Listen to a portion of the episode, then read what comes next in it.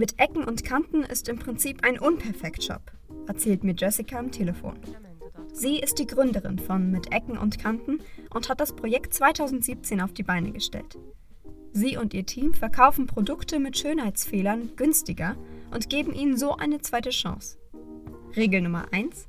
Jedes Produkt, was in den Shop kommt, hilft den Konsumierenden, einen nachhaltigeren Lebensstil zu führen.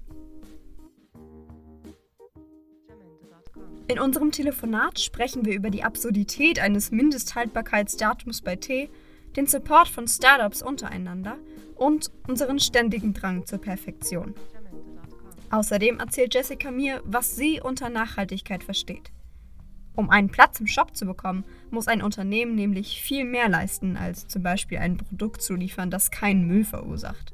Bei uns ist erstmal die erste Voraussetzung, um mit uns zu kooperieren, dass wir sagen, wir arbeiten nur mit Unternehmen zusammen, die eben fair und nachhaltig produzieren. Das bedeutet bei uns konkret, dass die Unternehmen wissen, unter welchen Bedingungen werden die Produkte produziert, welche Partner haben sie eben vor Ort, wenn es jetzt eben nicht in Deutschland produziert wird, sondern vielleicht im Ausland, dass sie sich da Gedanken darüber machen, wie werden die Leute vor Ort bezahlt, unter welchen Bedingungen müssen die arbeiten.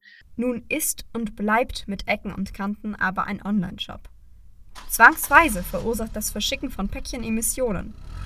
Laut eigener Angaben hat die DHL 2019 einen Ausstoß von fast 29 Millionen Tonnen CO2 verursacht.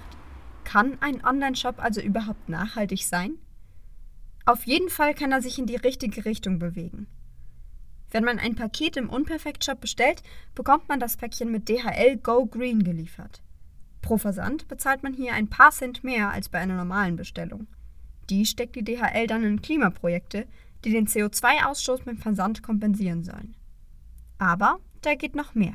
Also bei uns gilt immer, dass wir versuchen, so gut es geht, alles wieder zu verwenden, was wir so an Kartons, Versandmaterial reinbekommen. Und klar, plastikfrei ist für uns sowieso eine Voraussetzung. Also wir verschicken komplett ohne Plastik dadurch, dass unser Sortiment so oft wechselt, haben wir auch manchmal den Fall, dass Leute hintereinander zweimal bestellen, weil wir dann neue Produkte noch reinbekommen haben. Und in solchen Fällen packen wir dann auch alles natürlich in ein Paket. Ist natürlich wieder mehr Arbeit und es kostet auch Zeit, weil klar, du musst dann beim Packprozess auch durchschauen, ne? sind da zwei Bestellungen von, von einer Kundin unter Umständen mit dabei. Das machen natürlich viele Versandhändler nicht, weil es zusätzliche Arbeit ist und letztendlich Geld kostet.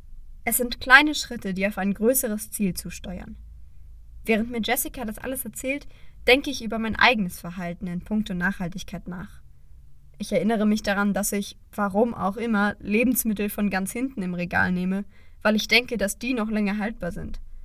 Oder dass ich ein bestelltes Kleidungsstück mit einem losen Faden zurückschicke, selbst wenn man den auf den ersten Blick gar nicht sieht. Ich finde, dass das ganze Thema Nachhaltigkeit bei vielen Menschen oft mit sehr viel Druck verbunden ist. Also wenn man sich vornimmt, okay, ich möchte jetzt vielleicht weniger Plastik einkaufen, konsumieren, ich möchte ab sofort noch Bio-Lebensmittel kaufen, ich möchte ab sofort 100% vegan leben. Ich habe das selber erlebt und auch im Umfeld bemerkt, dass man sagt, entweder ich mache es komplett hundertprozentig oder gar nicht. Und ich will dieses nicht perfekt sein auch so ein bisschen in unser Lebensstil einholen, gerade beim Thema Nachhaltigkeit, weil ich finde, dass es viel wichtiger ist, dass jeder von uns kleine Schritte macht in die richtige Richtung, als dass wir sagen, ich höre jetzt auf, weil ich das Gefühl habe, ich schaffe es nicht hundertprozentig. Wir sehen also, Nachhaltigkeit bedeutet auch soziale Nachhaltigkeit. Und auch ein Online-Shop kann seinen Versand zumindest ansatzweise umweltbewusst gestalten. Mein Gespräch mit Jessica hat mir gezeigt, wie umfangreich das Thema Nachhaltigkeit ist und wie viel ich selbst auch noch gar nicht darüber weiß. Wusstet ihr zum Beispiel, dass sich Schokolade weißlich färben kann, wenn sie zu lange gelagert wird? Was sich da färbt, ist die Kakaobutter. Das ist aber überhaupt nicht schädlich. Nur will sowas dann keiner mehr kaufen und dementsprechend wird sie so nicht mehr verkauft. Was ich noch mitnehme? Jeder kann seinen Beitrag leisten, auch wenn es fürs Erste nur ein kleiner ist. Die Hauptsache ist, dass wir es versuchen und über unser Verhalten nachdenken. Ich für meinen Teil bin noch weit entfernt vom perfekten nachhaltigen Lebensstil. Und das ist völlig okay solange wir uns überhaupt bemühen.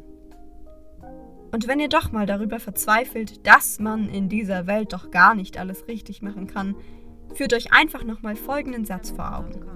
Why so perfect, honey?